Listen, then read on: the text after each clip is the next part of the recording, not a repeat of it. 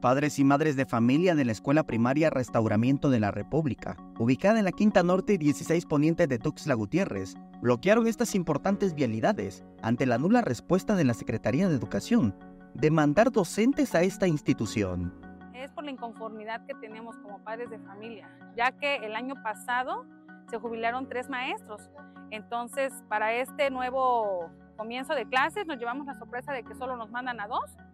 Entonces, para Secretaría fue, digamos que fácil decir, les mando a dos y el que les falta, pues junten ahí al grupo más vulnerable y pues de ahí saquen otro maestro y que dé clases. Entonces la inconformidad de los padres de familia, porque pues sea como sea, afecta todo a la escuela, ya sea con los maestros, los alumnos.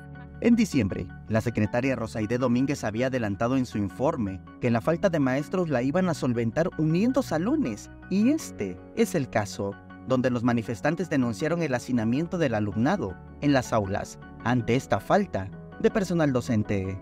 Imagínense, las instalaciones son muy pequeñas. O sea, ellos pueden decir sí por reglamento, por su trabajo, lo que es, por los, la cantidad de alumnos, a eso se basan ellos. Sí, pero vengan a ver las instalaciones, no podemos meter en un salón tan pequeño a 30, 35, 40 alumnos, o sea, es algo ilógico, es la, es la inconformidad que nosotros tenemos y que este problema es año con año, año con año, sino en el director, los intendentes y ahora nos sorprende que los maestros. Y por ello bloquearon la Quinta Norte de Tuxtla y dijeron que estas acciones las radicalizarán en caso de que la autoridad educativa no resuelva sus demandas, en donde se ven afectados 270 alumnos. Hasta que tengamos solución a lo que estamos pidiendo y si no, pues nos vamos a ir otra cuadra más allá y otra más para allá. El chiste que nos hayamos escuchado. La verdad que estamos cansados, que nos vengan a ver más que nada las instalaciones. Ellos es fácil, como se lo vuelvo a repetir, decir, ah, pues que se junten.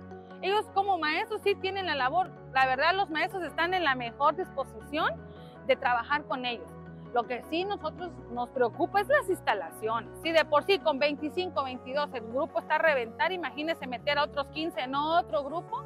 La madre de familia puntualizó que este problema ya se tornó difícil y tedioso ante la negativa de la institución que dirige Rosaide Domínguez. Ya, ya estamos cansados. No nos pueden mandar maestros de base, solamente, no es que no queramos a los maestros interinos, simplemente que ya es cansado y pesado de que cada seis meses es lo mismo y a secretaría que nos escuchen y mandar a los maestros. O sea, siendo una escuela de centro y tener esas problemáticas, la verdad, sí ya es demasiado. ¿Qué nos espera el día de mañana? Nos quitan al de educación física y otro intendente, entonces, ¿qué va a pasar? Samuel Revueltas, Alerta Chiapas.